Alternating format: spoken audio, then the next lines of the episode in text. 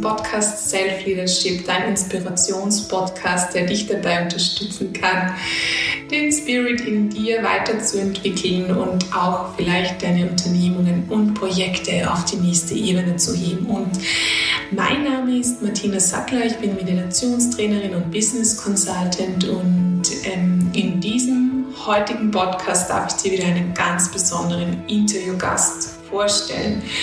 Es ist Nelly Kostadinova ähm, sie ist Unternehmerin, sie ist ähm, Erfolgsunterstützerin, Autorin, Macherin, ähm, sie ist Business Coach.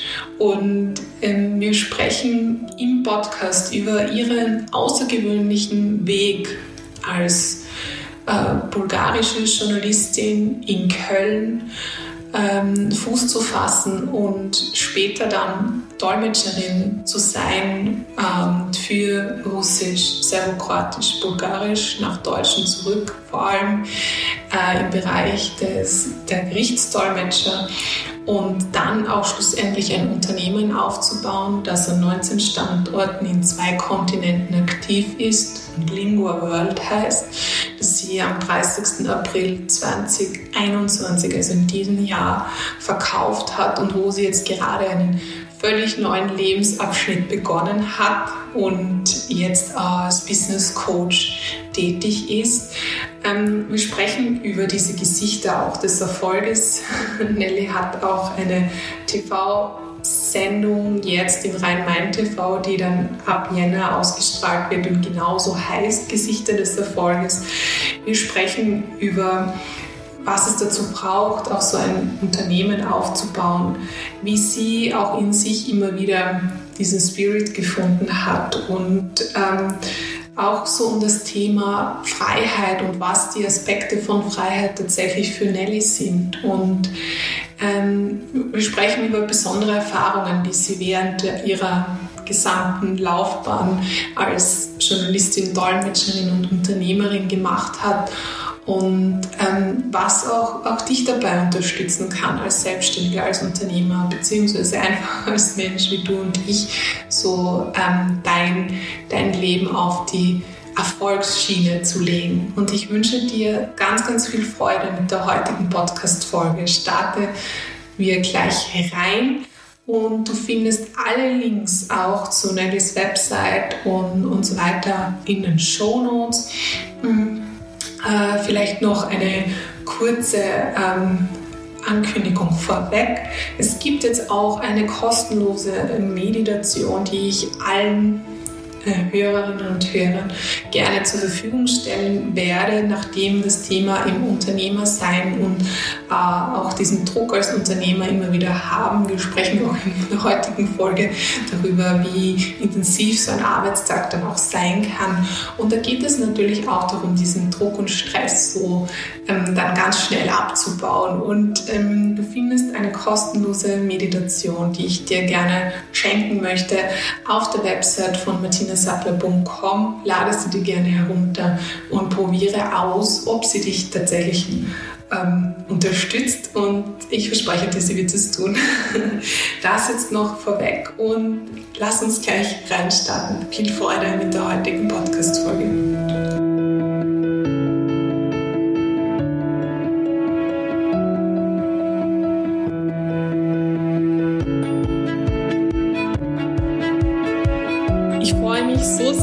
Heute bei mir im Podcast zu Gast eine ganz besondere Powerfrau zu haben. Sie ist Speakerin, Autorin, Unternehmerin, eine richtige Macherin und ähm, hat Lingua World gegründet. Es ist Nelly Kostadinova. Hallo Nelly, schön, dass du da bist.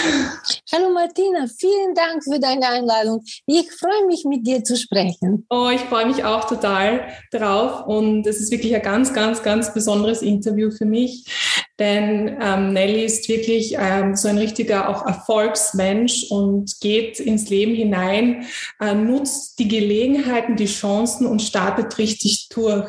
Und ähm, so war es vermutlich auch 1989, als du von Bulgarien ähm, die, die Chance genutzt hast, um mit dem Zug nach Köln zu fahren, nach Deutschland und dort in ein, ähm, ja, sage mal, in ein anderes Leben zu gehen. Du wolltest als Journalistin durchstarten, hat dann nicht gleich so funktioniert, aber du warst dann relativ bald wieder zurück in Köln mit einem Stipendium in der Tasche und äh, wurdest dann letztendlich doch als Journalistin tätig.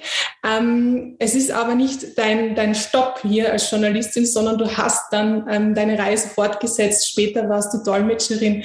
Dann plötzlich baust du ein globales Unternehmen auf. Heute bist du Business Coach. Vielleicht magst du so ein bisschen skizzieren, ähm, äh, wie, wie es diese Reise äh, wie diese Reise so entstanden ist und wie es auch immer zu diesen Wänden in deinem Leben gekommen ist. Äh, vielen Dank. Es ist so interessant zu hören, was ich alles gemacht habe. Wenn man über sich selbst etwas hört, glaubt es kaum. Es ist wirklich äh, sehr spannend, das, was ich erlebt habe. Meine Geschichte ist geprägt von Veränderungen. Ich bin in Bulgarien geboren und da wirklich arbeitete ich als Journalistin. Und 1990 war ich endlich so weit. Ich verließ Bulgarien, um eine Chance zu finden, und zwar in Deutschland. Und ich habe in Deutschland tausende Chancen entdeckt. Also zuerst äh, habe ich äh, Deutsch gelernt, weil, wie du es sagtest, ich habe versucht, als Journalistin zu arbeiten und zwar nicht mit der deutschen Sprache, selbstverständlich. Ich habe gar kein Deutsch gesprochen, aber ich habe mich gewandt an die bulgarische Redaktion der Deutschen Welle. Und äh, Deutsche Welle befand sich in dieser Zeit in Köln und äh, ich wurde leider sehr schnell abgewiesen. Dafür habe ich aber den Kontakt zur Konrad Adenauer Stiftung bekommen. Ich habe mich dort vorgestellt, eine kurze Vorstellung auf Englisch gemacht und dann wurde mir gesagt, gehen Sie nach Hause, wir schicken Ihnen ein Stipendium. Das war einer der glücklichsten Momente in meinem Leben, ein Sprungbrett, die, ja, die Zeit, die äh, damals viele Menschen genutzt haben, um sich zu verändern, kam auf mich zu. Irgendwie, ich musste zwar nicht was Neues machen, ich dürfte nur auf bulgarische Artikel schreiben und diese Artikel in den bulgarischen Medien publizieren. Einfach die Aussage der Stiftung war, beschreiben Sie Deutschland so, wie Sie Deutschen, Deutschland sehen und erleben. Und das war eine wunderschöne Aufgabe. Ich habe große Persönlichkeiten interviewt, Menschen auf der Straße. Ich habe das Land kennengelernt, die Sprache gelernt. Es war eine wunderschöne Zeit. Und äh, danach äh, habe ich natürlich überlegt, ob ich mich als Journalistin positionieren kann. Mhm. Aber jeder, der mit Sprachen zu tun hat, wird es bestätigen, dass das unmöglich ist. In eine fremden Sprache einzusteigen und mit dieser Sprache zu arbeiten als Journalist bedeutet, sehr viel und ich war bereits 34 Jahre alt. Also ich habe nur einen anderen äh, Weg äh, gehabt und dieser Weg war, einen Beruf auszuwählen, der mich erfüllt, aber in dieser Zeit äh, nicht so äh, perfekte äh, Kenntnisse über das Land erfordert. Jetzt kenne ich Deutschland natürlich seit 30 mhm. Jahren lebe ich hier. Ich kenne alles, alle politische, wirtschaftliche und äh, weiteren Strukturen, aber damals war nicht möglich. Und deswegen habe ich mich positioniert auf dem Markt der Übersetzer und Dolmetscher in Deutschland. Mhm. Und du sprichst ja, also du hast Slavistik studiert, das heißt, du sprichst Russisch, Serbokroatisch und ähm, einmal Bulgarisch. Bulgarisch, als, als Bulgarisch ist meine Muttersprache, ja. genau. Ich habe äh, damals äh, nach in ganz jüngeren Jahren, ich war 22, als ich mein erstes Studium abgeschlossen habe und äh, ich hätte als Lehrerin arbeiten sollen. Das war aber nicht genau mein Wunsch, das war der Wunsch meiner Eltern, aber ich habe doch einen anderen Weg wieder ausgesucht und habe weiter Journalismus studiert, weiter an der Universität in Sofia in Bulgarien, bin Journalistin geworden, aber ich hatte Kenntnisse in diesen Sprachen. Also ich musste mich nur hier weiter spezialisieren im juristischen Bereich. Das habe ich gemacht und wurde Übersetzerin auf dem juristischen Markt mit diesen drei Sprachen. Und das war echt spannend. Also ich habe Sachen erlebt, die man nicht äh, im Leben normal erleben kann. Und ähm, habe eigentlich eine andere Seite des Lebens kennengelernt und zwar die kriminelle und die strafrechtliche Behandlung von den kriminellen Fällen. Das mhm. war wirklich sehr spannend. Hm. Ja, und vor allem auch nicht so, so ohne. Ich sage einmal, das ist jetzt äh, vielleicht nicht für jeden so der Weg, dass er dorthin gehen kann und wirklich auch diese Übersetzungen machen kann, wo es wirklich auch um Gewaltverbrechen geht etc. War das manchmal auch belastend oder hast du, weil du schreibst, du hast immer diesen Spaß gehabt in dir auch ähm, oder diese Freude und oft bist du bis vier Uhr morgens ähm, gesessen und, äh, und hast noch übersetzt und du warst aber gar nicht so müde, sondern bist einfach ähm, wieder weitergegangen, weiter, hast weitergemacht? Wie, wie geht das? Also die Materie war natürlich anspruchsvoll. Es ist nicht jedermanns Sache, reinzuschlüpfen in Vergewaltigung, Erpressungen, große Diebstählen oder Wirtschaftskriminalität. Das war eine Sache. Aber die andere war die große Herausforderung des Marktes. Ich war die Bulgarin, die gerade mal Deutsch gelernt hatte und ich durfte so viele Sachen unternehmen. Ich war von morgens bis abends beschäftigt, in der Nacht geweckt, um zu dolmetschen. Und äh, das ist mehr als ein Willkommensgeschenk. Die Anfragen waren die Bestätigung für meine Qualifikationen. Und das hat mich besonders gefreut. Ehrlich gesagt, ich habe nie Nein gesagt. Natürlich, es war nicht nur die Frage des Geldes. Das Geld war auch wichtig, da ich wirtschaftlich auch Fuß fassen sollte. Aber es war nicht nur das. Das war meine Bereitschaft, äh, da zu helfen, wo die Menschen gerade mich brauchen. Sie haben in der Nacht bestimmt ein paar Dolmetscher angerufen, aber nicht jeder nimmt das Telefon ab und steht auf und fährt zur Polizei oder zu irgendeiner Stelle, wo jemand festgenommen worden ist. Ich habe das immer getan mit einer so großen Lust, weil ich mich als Teil dieses Landes dabei fühlte. Es war meine Art der Integration. Mhm. Das heißt auch die Perspektive, wie du auf das Ganze draufgeschaut hast, ne? sozusagen, ich bin Teil, ich unterstütze und nicht so, so sehr in, in irgendeinen Einzelfall hineinzugehen, sondern eigentlich dich als dieses, dieser Teil von, des Großen und Ganzen irgendwie zu sehen und da mitzuwirken. Ich glaube, das ist möglicherweise so diese ähm, entscheidende ähm, Sicht der Dinge gewesen bei dir möglicherweise. Und diese es war immer so. Es war immer so eine Sicht, dass ich äh, auch äh, das Verhältnis äh, Give and Take äh, verstanden habe und richtig interpretiert habe. Und für mich war immer wichtig, etwas zu geben. Also damals war noch nicht so hoch entwickelt das Bewusstsein der Menschen, anderen zu unterstützen, die aus anderen Ländern kommen. Ich meine mich selbst. Also ich habe mich nicht umgeschaut und mich gefragt, wem könnte ich helfen. Aber ich habe einfach die Anfragen, die zu mir gekommen waren, als Einladung fürs Mitspielen, fürs Mitaufbauen äh, der Sicherheit in diesem Land betrachtet. Und ich fühlte mich einfach in diesem Moment behilflich mit meinen Sprachen. Es gab sehr viele kriminalistische Fälle in dieser Zeit. Ich glaube, jetzt sind die nicht mehr so viel.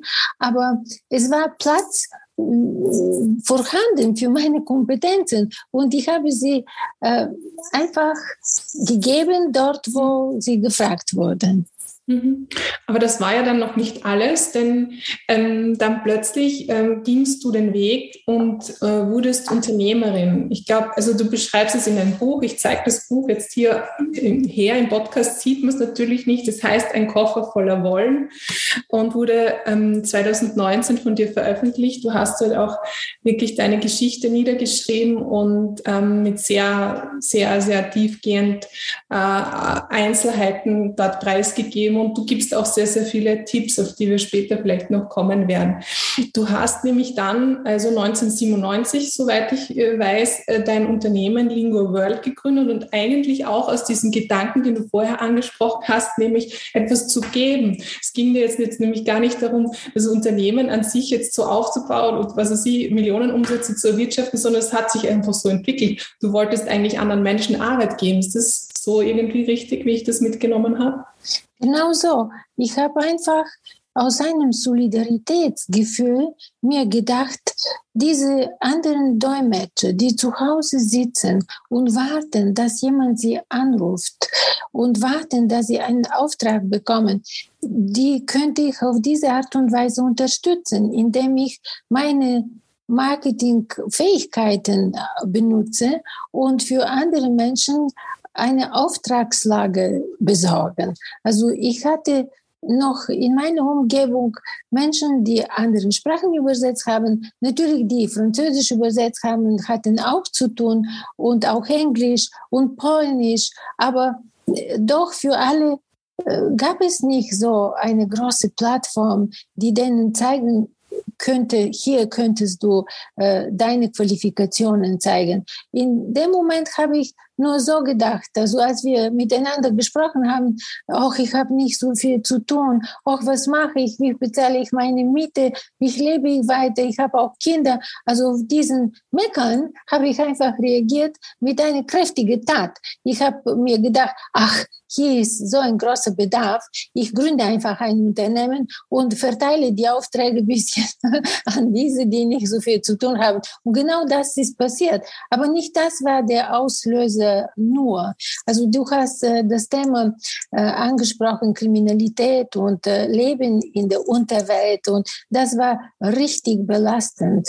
Ich werde nie äh, so diese gravierende Fälle vergessen, die ich äh, übersetzt habe. Und äh, genau jetzt in YouTube, in meinem nächsten Video, was am Mittwoch erscheint, beschreibe ich den Moment, in dem ich einen grausamen Satz übersetzen musste. Also ich wurde in der Nacht angerufen und äh, schnell wurde mir am Telefon gesagt, die Straftat ist Mord, die Sprache Russisch. Ich habe mich für sekundenweise angezogen, bin schnell zu meinem Auto gegangen, fuhr zur Polizei, weil da eine kleine unbeholfene Frau auf mich wartete. Sie wartete auf die Sprachvermittlung, weil sie überhaupt kein Wort verstanden hatte. Und keiner hat sich getraut, ihr eine Nachricht zu übermitteln, die die grausamste Nachricht ist, die eine Mutter hören sollte. Sie saß da versunken in sich selbst und wartete auf jemanden, der die Sprache ihrer Eltern, ihrer Freunde, ihrer Nachbarn spricht. Und das war ich, diese Sprachvermittlung. Ich stand vor ihr, sie saß und der Polizist wartete auch. Die Atmosphäre war so enorm, enorm äh, emotional, weil äh, wahrscheinlich eine halbe Stunde vergangen war im Warten und nichts bewegte sich weiter. Ich musste diesen Satz erstmal übersetzen und äh, der Polizist hat den Satz auf Deutsch gesagt und ich wieder heute auf Russisch. Ihr Sohn wurde getötet. In dem Moment indem ich diese Worte ausgesprochen habe, habe ich eine Entscheidung getroffen. Und diese Entscheidung war, den Beruf des Dolmetschers zu verlassen. Irgendwie war der Moment gekommen, nach zwölf Jahren, in dem ich mich entschieden habe, ein anderes Leben zu leben. Und aus den Gedanken, die in der Unterwelt ich erlebt habe, aus den Worten, aus den vulgären Sprachen, die ich zu dolmetschen hatte, aus den äh, Bildern, wo ich, äh, wo mir die Drogenabhängige in den Füßen sich übergeben haben. Also das war schon Action pur, aber Action nicht wie ein amerikanischen Film, was wir am Bildschirm sehen, sondern aus der Realität. Und in dem Moment habe ich meine Entscheidung getroffen, natürlich mit meinem Herzen, aber mit meinem Verstand musste ich das Aussteigen vorbereiten. Das Aussteigen als selbstständig ist nicht einfach. Du brauchst eine Strategie, du brauchst eine neue Idee, du brauchst eine Geschäftsidee, die Hand und Fuß hat und dafür musste ich warten. Also wenn man angestellt ist, kann man die Kündigung schmeißen am Tisch des Chefs und sagen, tschüss, ich bin weg. Hast du ein paar Tage Urlaub, hast du ein paar Tage Kündigungsfrist, alles ist easy. Aber selbstständig trägst du eine große Verantwortung. Und daher, ja, meine Entscheidung war im Herzen reif. Meine äh, Entscheidung im Kopf musste ausgearbeitet werden und die im Endeffekt habe ich umgesetzt und ich habe am Ende ein krisenfestes Unternehmen aufgebaut. Durch die Sprachen, durch die erste Initiative, den Menschen zu helfen, habe ich danach richtig wirtschaftlich das Unternehmen ausgebaut. Ja, das ist eine, eine wunderschöne Geschichte, vor allem weil ähm, du da jetzt auch so, so, so ehrlich beschreibst, diese Gefühle, die du da hattest, wie du dann ähm, wirklich mit dieser, mit, mit der Russin dann auch ähm, gesprochen hast. Und ich denke mir mal, dass das ähm, wie du sagst, der Verstand bereitet vor, aber du, es kommt dann aus dem Herzen heraus, es kommt aus dem Herzen ja. heraus. Und ich glaube, bei vielen Dingen, die du auch gemacht hast, hat dich auch deine Intuition dann letztendlich zum Erfolg geführt. Ne? Also, also, ehrlich gesagt, ich habe keine Wirtschaft studiert. Und wenn ich in ja. Bulgarien Wirtschaft studiert hätte, hätte mir auch nicht großartig geholfen, die sozialistische Wirtschaft. Also ich hatte nur wirtschaftliche Kenntnisse, die ich später bereichert habe. Ich habe danach ein Jahr in Bochum eine Weiterbildung gemacht, die äh, fing an um 17 Uhr abends und endete um 20, 22 Uhr, dreimal pro Woche, am Samstag einen ganzen Tag, acht Stunden. Aber das war mir wichtig, dass ich nachhole, die wissenschaftlichen Kenntnisse, die mir fehlen. Der Bauch ist da. Jeder, mhm. der selbstständig sein möchte, der hat einen wirtschaftlichen Bauch. Aber mhm. der Bauch alleine reicht nicht. Mhm. Deswegen habe ich äh, einfach durch die Intuition angefangen. Die Intuition hat mich geführt, um das zu tun, was mir gefällt. Und mir gefällt zu organisieren, menschlich Menschen glücklich machen, Menschen beschäftigen, überhaupt diese ähm, Dynamik, die ich entwickelt habe und danach erlebt habe in meinem Unternehmen, das gefällt mir und das habe ich durch die Intuition entdeckt. Aber richtig Unternehmen macht man durch wirtschaftliche Kenntnisse und wenn man nicht BWL wie du studiert hat, dann muss man äh, später sich Kenntnisse holen und zwar äh, kräftig in der Nacht und äh, unter anderen Bedingungen.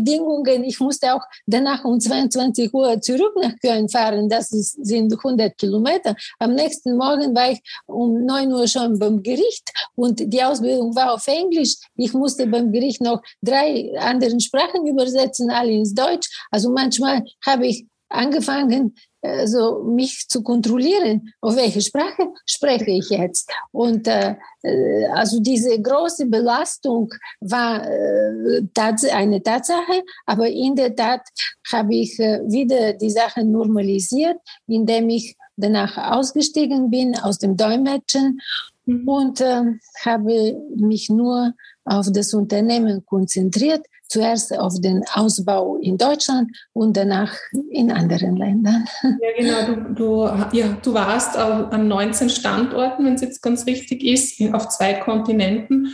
Also es war auf jeden Fall kein kleines und, und oder es ist kein kleines Unternehmen. Du hast es ja am 30. April 2020, oder?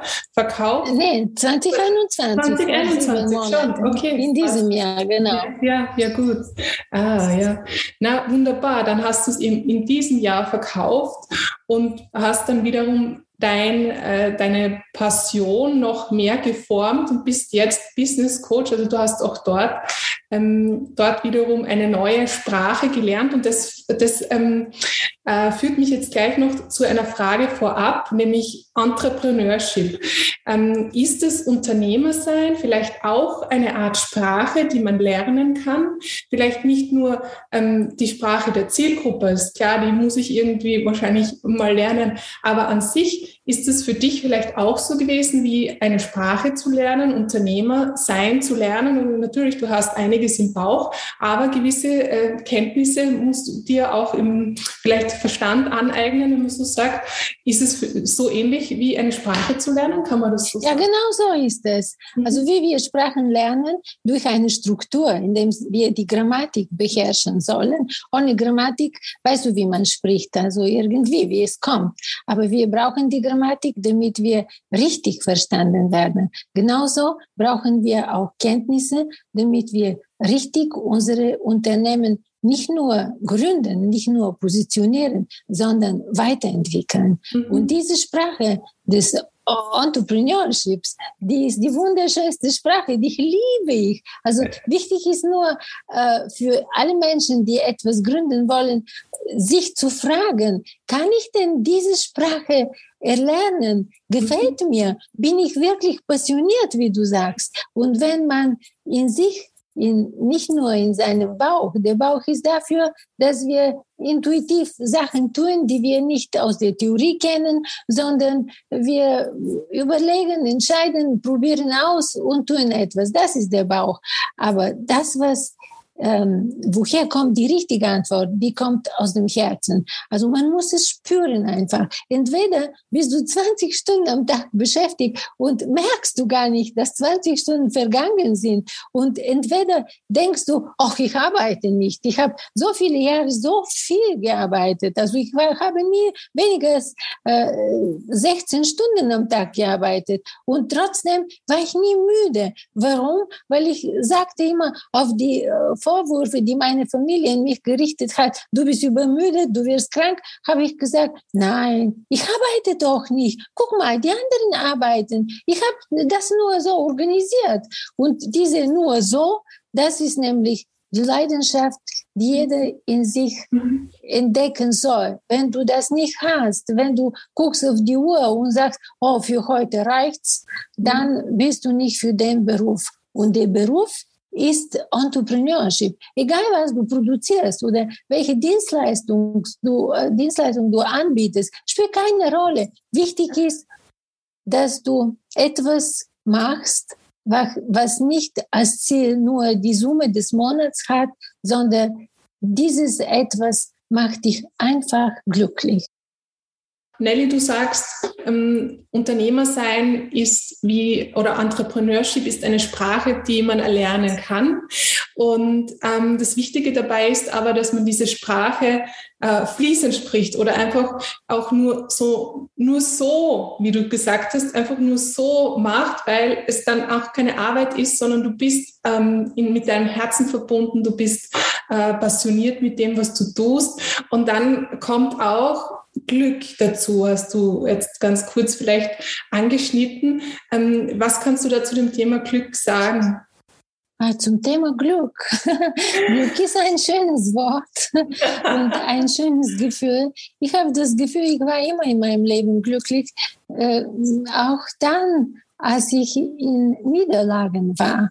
Also äh, im Zustand eines, einer Niederlage, äh, natürlich bist du verärgert, du hast einen Fehler gemacht oder jemand hat äh, etwas veranstaltet, was nicht so günstig für dich war und du hast Verluste in dem Moment. Aber die menschliche Natur ist lebensfroh und wenn du das Leben magst, dann weißt du und wieder intuitiv, nicht nur aus der Theorie, du weißt, dass eine Tür zugeht und andere öffnet sich. Mhm. Deswegen ist ähm, überhaupt äh, wichtig, wenn einer prädestiniert ist, äh, negativ zu denken und pessimistisch zu denken, dann ist wichtig zu wissen, diese Kenntnis in seinen Kopf zu integrieren und zu sagen, okay, aber ich weiß, jetzt kommen bessere Zeiten und nicht einfach abspringen, sondern äh, dich neu fokussieren,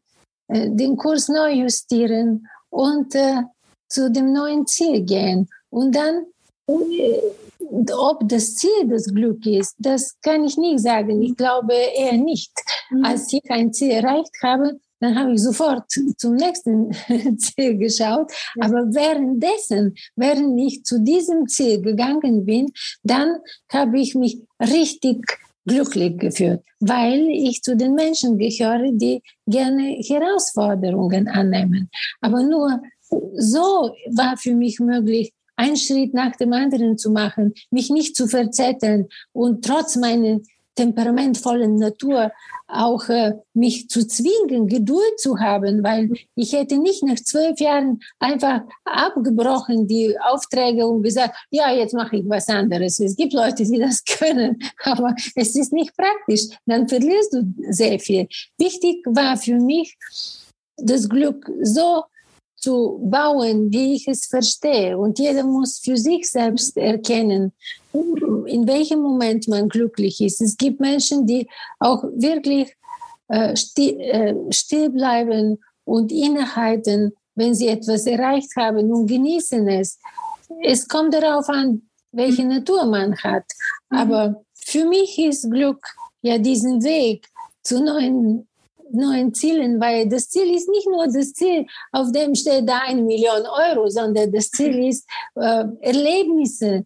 Das mhm. Ziel ist Menschen zu treffen, mit Menschen zusammen etwas zu kreieren und äh, diese gemeinschaftliches Gefühl neu zu erleben und dann gemeinschaftlich oder durch meine Idee gemeinsam mit den anderen etwas erreicht zu haben, was schon wertvoll ist. Ähm, du hast jetzt angesprochen, die Gemeinschaft ist auch ganz wichtig oder diese Community dann irgendwie aufzubauen.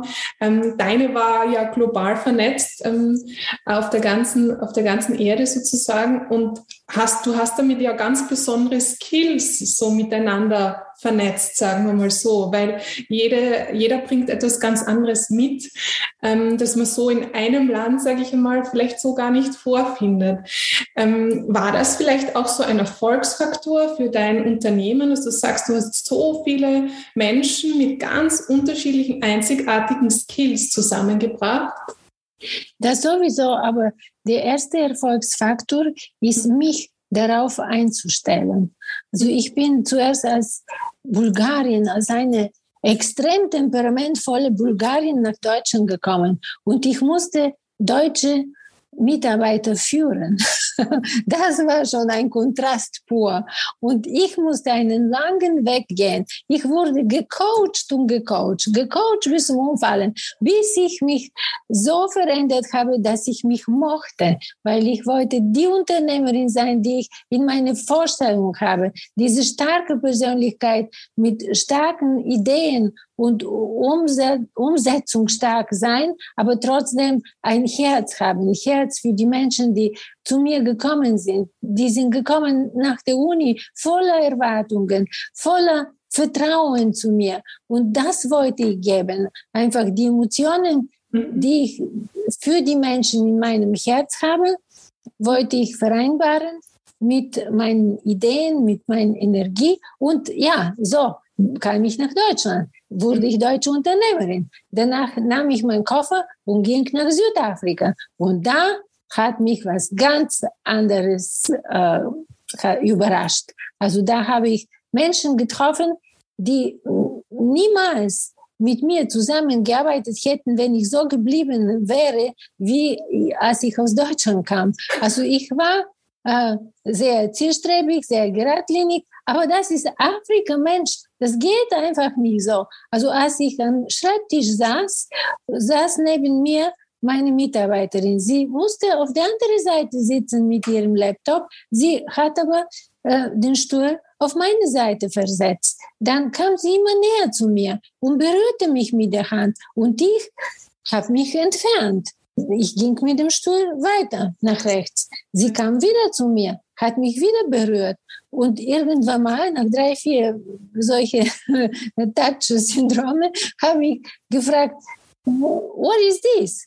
Und sie sagte einfach, ich mag dich, ich mag dich. Das war diese physische Nähe, die die Afrikaner unbedingt brauchen, um äh, die, das familiäre Gefühl dir zu übermitteln. Und sie war meine allererste Mitarbeiterin. Wir haben alles zusammen aufgebaut danach. Sie hat kräftig gearbeitet, war sehr stark mental auch. Aber sie brauchte äh, die physische Nähe und diese Art, mir es zu zeigen. Ja, dann habe ich verstanden. Ab diesem Moment, Schritt für Schritt, würde ich, äh, wurde ich eine andere Person. Ich wurde nicht mehr Ma'am, ich, ich wurde mit der Zeit Mom. Mom wurde ich. Und als ich gesagt habe, yes, Mom, habe ich gesagt, I'm not your mom.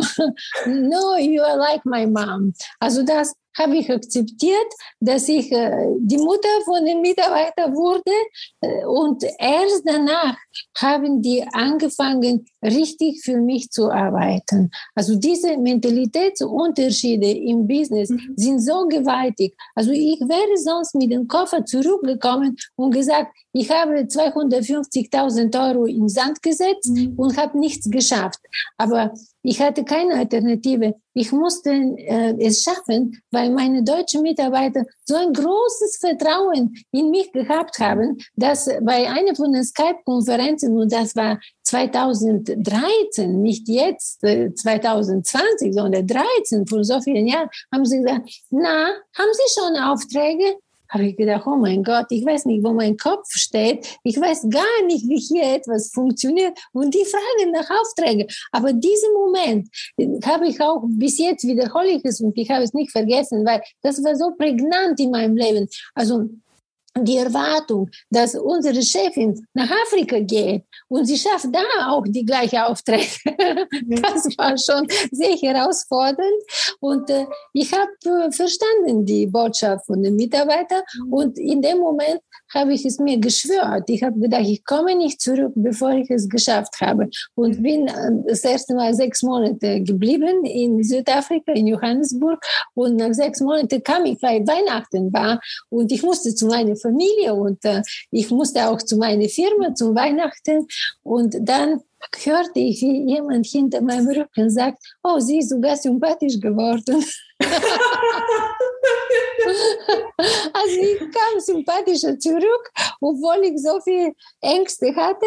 Aber also diese Mischung, dieser Einfluss von äh, den Kulturen, der mhm. macht uns größer. Und mhm. ebenso ja, in Deutschland arbeitete ich mit vielen unterschiedlichen Kulturen, aber die sind schon anders geworden. Also die Menschen werden geprägt von dem Leben hier. Aber wenn man in einem anderen Land ist, und nach später in England, dann musste ich englische Lady werden, um es zu schaffen. Also alles erfordert sehr viel Anpassungsfähigkeiten und das für mich ist ein Erfolgsschlüssel. Mhm. Äh, man muss nicht unbedingt global agieren, um anpassungsfähig zu sein. Es reicht, wenn du dich jetzt in der neuen Situation an die mhm. digitale Kommunikation äh, gewöhnst. Also digitales Führung oder Hybrid führen, das alles sind neue Sachen, die für manche Chefs, die älter als 30 Jahre sind, ist schon eine schmerzhafte Veränderung. Mhm. Wie? Die können nicht kontrollieren, die Mitarbeiter. Und sie wissen nicht, was die zu Hause machen. Ja, es ist so, Leute. Wir wissen es nicht und müssen trotzdem vertrauen. Du bist also nicht umsonst Expertin für Veränderung und Erfolg im Business. Du hast das wirklich alles hautnah erlebt und auch, auch dich da, da voll mit ähm, verändert, sagen wir mal so. Ähm, und jetzt hast du auch schon ein paar sehr wichtige Punkte angesprochen, die es dann ausmachen können, dass, dass man einfach erfolgreicher dann ist. Also irgendwie auch dieses Wollen, also dieses Dranbleiben und ähm, einfach auch wahrscheinlich daran glauben, an, an das eigene, an das, was man sich auch vorgenommen hat. Ähm, was, was macht für dich äh, so Erfolgsmenschen ja noch aus? Weil du hast ja auch, und das möchte ich vielleicht da kurz anmerken an dem Punkt, eine eigene ähm, TV-Serie, sagen wir mal, vom Rhein-Main-TV. Das, das war das Mutcafé. Ich sage jetzt wahr, weil es wird jetzt im Jänner neu. Es heißt dann Gesichter des Erfolgs. Also du hast ja schon mit irrsinnig vielen Menschen auch gesprochen. Du hast es selbst erlebt. Was, was sind so Dinge für dich, ähm, äh, die den Erfolg dann die Weichen stellen? Äh, für mich war immer sehr interessant, die Chemie des Erfolges zu erforschen. Mhm. Noch als kleines Kind habe ich die Biografien gelesen. Meine Bibliothek ist hier voll mit Biografien von erfolgreichen Menschen, weil mich interessiert, was ist das, was unterscheidet ein Mensch, was ihn zu Gewinner macht. Und äh, deswegen habe ich äh, die neue Sendung Gesichter des Erfolges bei Rhein-Main TV gewidmet an diese, die als unsere Vorbilder die Küche des Erfolges zeigen würden. Sie werden darüber sprechen, was genau ist das Erfolgsrezept? Wie hat man in einem entscheidenden Moment das, das hopp, zack, mhm. erlebt und gesagt, das mache ich jetzt und äh, sind dran geblieben. Also diese alle Komponenten von Eigenschaften, die äh, Menschen zu Vorbilder brauchen und äh, wir wir schauen sie danach mit Bewunderung mhm. und sagen auch zu uns, I want to be a hero. Dann äh, diese Menschen werde ich hautnah erleben und meinen Zuschauern präsentieren.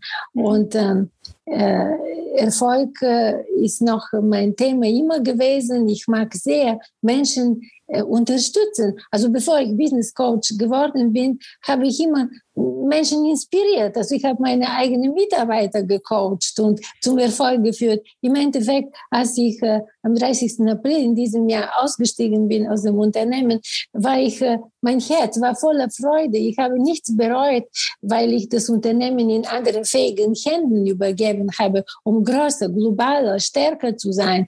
Und im Endeffekt, hinter mir blieben die Menschen, die ich in deren Entwicklung begleitet habe. Also wenn eine Führungskraft ein Entwicklungsbegleiter ist, das ist das Schönste, was uns im Leben passieren kann, was wir machen dürfen. Und jetzt arbeiten die Leute da, aber ein Teil von mir ist ähm, in jedem von denen geblieben. Und äh, deswegen jetzt als Business Coach habe ich mir vorgenommen, äh, Menschen, die Erfolg haben oder Erfolg haben wollen, mhm. erfolgreicher zu machen. Also früher habe ich Menschen inspiriert, nur durch meine Persönlichkeit. Jetzt habe ich die Methoden gelernt und ich weiß, wie ich mit jedem umgehen kann, damit er äh, mich nicht als äh, Coach empfindet, sondern als Adrenalinspritze. Einfach nach dem Coaching gehen, stehen die Menschen auf, gehen und setzen um das, was sie äh, gesprochen haben. Also dafür braucht man Methoden, aber auch die passende Persönlichkeit. Und äh, ich äh, genieße jetzt diese Zeit, in der ich anderen helfen kann, nachhaltig erfolgreich zu sein. Es geht nicht nur wie im Lottogewinn, heute habe ich gewonnen, morgen habe ich, äh, das geht nicht mehr und äh, erzähle ich nur, was es gewesen ist. Nein, wir brauchen Menschen, die ständig erfolgreich sind, nachhaltig, weil nur die nachhaltigen Ziele bringen etwas in unsere Gesellschaft. Mhm, mhm. Das ist ein, ein ganz wichtiger Punkt ähm, dass man nicht sagt, ja, bis zur ersten Million am Konto und dann ist es vorbei, sondern man schaut wirklich, ähm, was ist ja auch dieser Beitrag, den man leisten kann und den leistest du nachhaltig. Jetzt hast du gesagt, ähm, man bekommt bei dir dann sozusagen die Adrenalinspritze. Ja. sehr, sehr super. Äh, wie kann man jetzt in den Kontakt mit, mir, mit dir treten, wenn man eben äh, ein Coaching mit dir haben möchte? Du, man sieht jetzt ähm, im Podcast nicht direkt, aber äh, ich sehe hinter dir ja das, das schöne blaue Meer, äh, so als Hintergrund. Ähm, ähm, ist es eine, ich glaube, du bist ja von, du hast eine zweite Heimat in Italien. Ähm, also ich habe mehr Heimate, Heimat. Italien ist, erstens ist Bulgarien, zweitens ist Deutschland, drittens ist Südafrika und viertens ist Italien. Aber das blaue Meer ist eine Tatsache und äh, ich habe mehrere Ideen jetzt äh, zusammengebündelt. Und zwar, als die Corona angefangen hat und ich nicht mehr nach Südafrika fliegen konnte, dann habe ich mir gedacht, ich muss jetzt einen Ort haben, wo ich was Neues aufbauen kann. Und zwar, ich war in der Ausbildung schon als Business Coach. Und in, an diesem Ort könnten die Leute kommen mit Auto, damit wir nicht angewiesen sind auf das Fliegen. Und dieser Ort ist in der Nähe von äh, Genua. Äh, der bekannteste Ort da ist ähm, nicht Santa Margarita, Portofino ist sehr bekannt, aber in Portofino gibt es Tourismus nur tagsüber. Uh, Santa Margarita ist ein wunderschöner Ort, wo ich jetzt uh, mich positioniert habe, auch uh, ja, mit einem Wohnsitz. Und mein Plan ist dann die Coachings, also die Bootcamps over the sea zu machen und zu nutzen, die wunderschöne Kulisse Liguriens, die Menschen noch mehr zu inspirieren, noch mehr Adrenalinspritzen zu geben. Und äh, zwar für mich war immer ein großer Begleitkomponent äh, in meiner Geschichte meine Sichtbarkeit. Also ich war sehr präsent in den deutschen Medien, jetzt auch durch das Fernsehen, aber viele Unternehmen und Unternehmer und sogar Führungskräfte wissen ähm, nicht genau, wie sie mit der Sichtbarkeit umgehen sollen. Mhm. Und da habe ich vor, äh, ein Leadership Coaching auch auf Boot zu führen und äh, auch äh, Aufnahmen zu machen, den Menschen beizubringen, wie man ein Elevator Pitch macht, aber nicht nur das, wie man sich verhält vor der Kamera, wie man eine Geschichte erzählt und dann denen auch das Material zu geben. Mit Material, mit dem aufgenommenen Material werden sie mein Coaching verlassen und nach Hause gehen und da werden wir einfach die Kombination äh, wunderschöne Natur mit äh, meiner Energie verbinden und mit meinen Kenntnissen als Unternehmerin und schließlich mit den Methoden aus dem Business Coaching. Okay. Das heißt, Bootcamps sind geplant, aber es gibt auch nach wie vor eins zu eins Coachings. Also wer interessiert ist, alle Links auch in den Show Notes zu dir, auch zu dem YouTube-Kanal, den du hast und wo du regelmäßig, sehr regelmäßig ähm, aktuelle Videos äh, postest. Unbedingt einmal reinschauen. Es ist wirklich, es lohnt sich sehr. Deine Geschichten sind auch so inspirierend und bewegend. Also man kann immer die Emotion auch unmittelbar spüren. Ähm, jetzt vielleicht noch äh, so eine wichtige Frage zum Thema Erfolg. Du hast es auch in deinem Buch angesprochen. Ähm, Gerade wir Mitteleuropäer haben so dieses Thema mit den Niederlagen, du hast es vorher schon ganz kurz angerissen, und auch mit dem Thema Größe zeigen. Ja? Also das sind so diese zwei Sachen, der Umgang mit Niederlagen und ähm, traue ich mich auch meine Größe zu zeigen. Ähm, kannst du da vielleicht noch so einen Tipp mitgeben an alle Hörer, wie man vielleicht ähm, da eine Erfolgsstrategie entwickeln kann? Gibt es da irgendwas? Es gibt natürlich. Also äh, zuerst möchte ich vervollständigen meine vorherige Antwort. Ich habe natürlich eine Webseite. Äh, ich hatte früher viele Webseiten Webseiten meines Unternehmens. Aber jetzt habe ich nur meine eigene Webseite, die ich noch 2019 entwickeln lassen habe, als mein Buch äh, erscheinen sollte. Und da präsentiere ich meine Projekte und äh, man kann auch äh, ein kostenloses Gespräch mit mir buchen. Und zwar, äh, mein Weg ist jetzt durch Videos äh, Menschen zu zeigen, wer ich bin. Und ich poste wirklich drei Videos pro Woche, mhm. in dem ich die Geschichten aus meinem Unternehmertum und aus meiner Dolmetscherzeit und uh, überhaupt die Geschichten des Lebens erzähle. Und eine von diesen Geschichten, die Webseite äh, werde ich zuerst uh, benennen. Das ist mein Familienname und Vorname, also www.nelly mit Doppel-L-Y minus costadinova.de natürlich. Ja, ja, alle Links sind dann auch dabei ja, und ich freue mich, wenn die Leute meine Videos anschauen, weil ich sie wirklich mit großer Liebe mache. Aber zum Thema Niederlage. Niederlage ist natürlich in Deutschland ein verbotenes Wort. Nieder und Lagen. Das ist schon äh, was Unangenehmes. Aber wenn man es aus den anderen Sachen betrachtet, dann Niederlage ist wirklich eine Herausforderung, nicht nur, sondern eine Einladung zum besten Tanz, dass wir tanzen können. Also das ist Niederlage ist nicht ist nicht der Zustand, sondern das ist nur der Ausgangspunkt. Aus diesem Ausgangspunkt kannst du nach oben gehen. Du kannst in die Mitte des Saal gehen und wunderschön tanzen. Du kannst einen wunderschönen, äh, eine wunderschöne neue Idee entwickeln und einfach die Niederlage den Rücken kehren. das, die Methoden im Coaching sind viel. Also man könnte äh, in einem einzelnen Gespräch sehr schön aufbauen und äh, äh, sich auseinandersetzen mit den Gefühlen, die man bei einer Niederlage erlebt, die sind, die, die wechseln sich ständig. Zuerst bist du wütend, danach äh, beginnst du äh, Schritt für Schritt dich anzufreunden mit der Niederlage und zu denken, ah, das ist nicht so schlimm. Auf, in einem Moment beginnt die Energie von dir in die Außenwelt zu gehen und von der Außenwelt zu dir. Und irgendwann mal merkst du, ach, zum Beispiel in meinem Leben passiert eine große Niederlage und dann nach zehn Tagen bin ich so ganz gelassen aufgestanden ein Morgen und habe gedacht, ach, dann versuche ich es anderes. Und in diesem Fall, wenn du erlaubst, erzähle ich, geht es darum, dass mir in einer Marktanalyse abgeraten wurde, ein Unternehmen mhm. zu gründen. Mhm. Also die Energien, die ich erlebt habe, die Wechselbad, das Wechselbad der Gefühle, in dem ich war,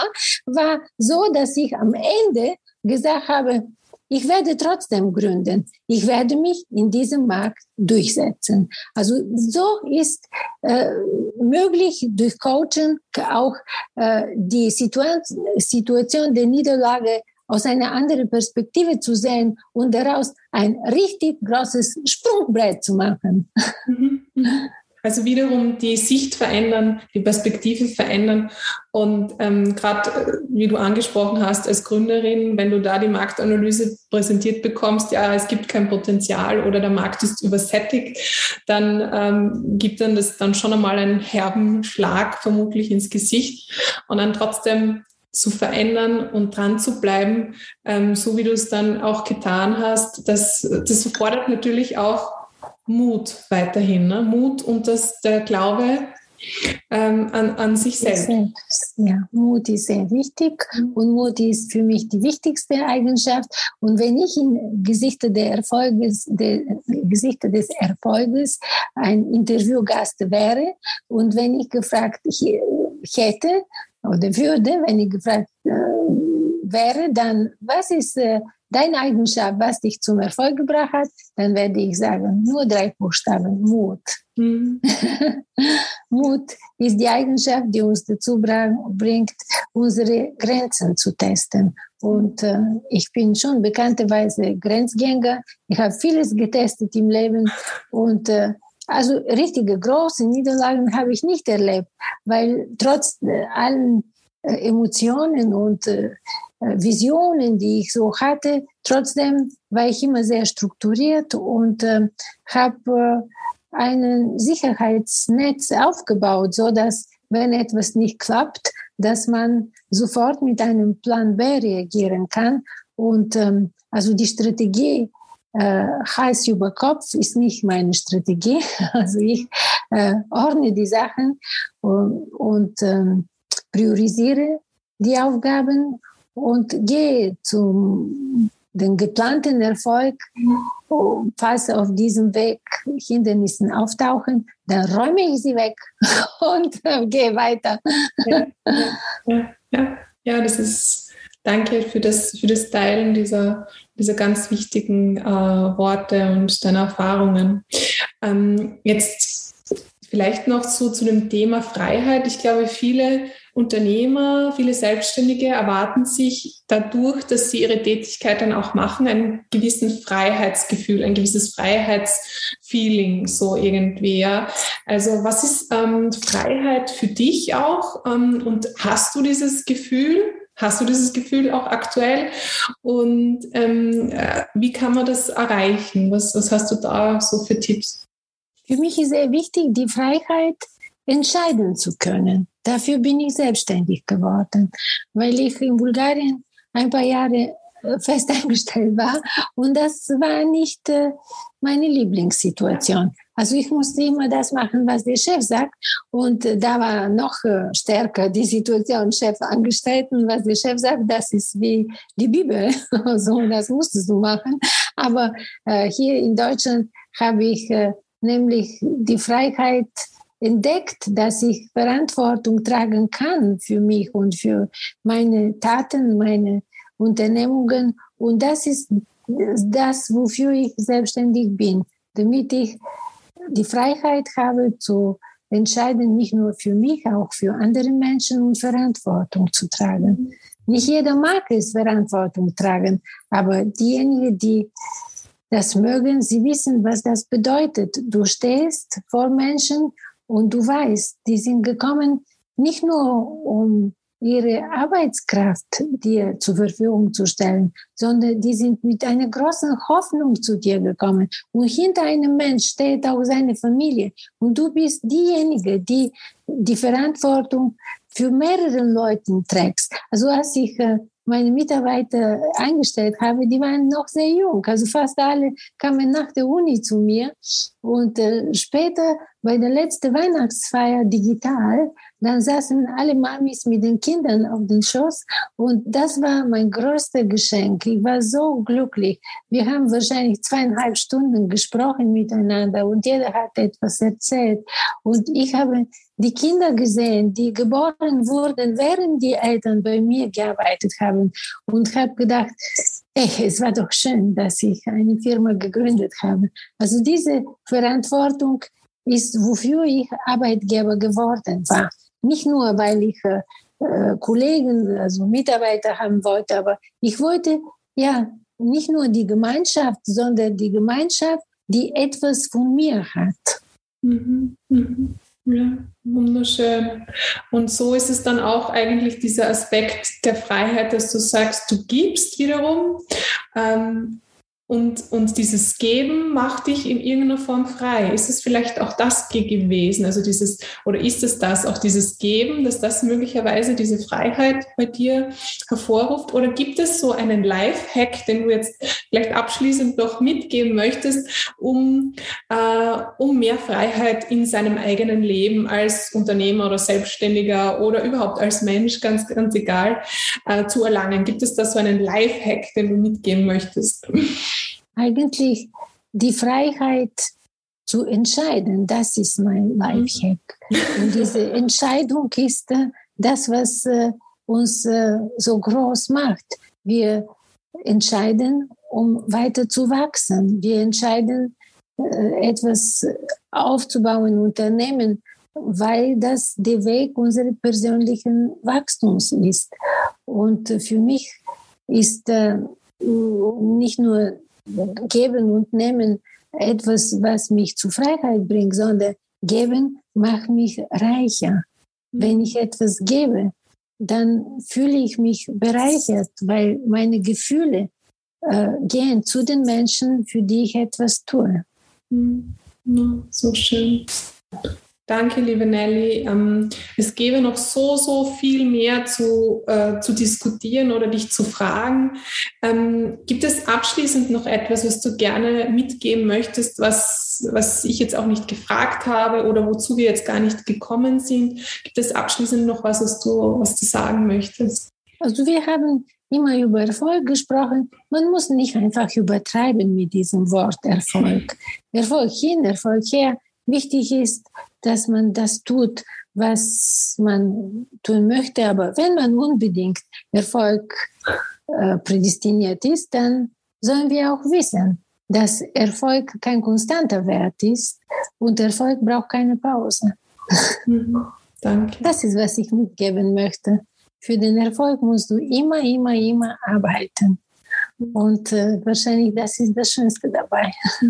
Oh ja, das ist wohl wahr. Mut und Tun, die drei Buchstaben in den Wörtern. Mhm. Ich danke dir so sehr für deine Zeit. Danke, dass du hier ähm, dein, deine Erfahrungen geteilt hast, dein Wissen weitergegeben hast. Wir werden alles wunderbar hier auch verlinken im äh, Podcast. Ähm, tritt gerne in Kontakt auch mit Nelly über die Möglichkeiten, die sie dir auch angeboten hat und die du in den Shownotes findest. Wir freuen uns natürlich über einen Austausch und ich wünsche dir, liebe Nelly, alles, alles Gute, äh, viel Erfolg over the sea und äh, ich freue mich auf ein Wiedersehen. Danke. Vielen Dank und ich lade dich ein, auch im Sommer einen Slot zu machen und deine Kenntnisse an mein Publikum weiterzugeben. Du bist auch sehr wertvoll, du bist sehr jung und trotzdem hast du sehr viel erreicht bis jetzt. Und diese Kenntnisse muss man weitergeben. Du bist herzlich eingeladen, Martina. Oh, ich freue mich sehr. Danke. Wir sehen uns. Bye, bye. Ciao, ciao.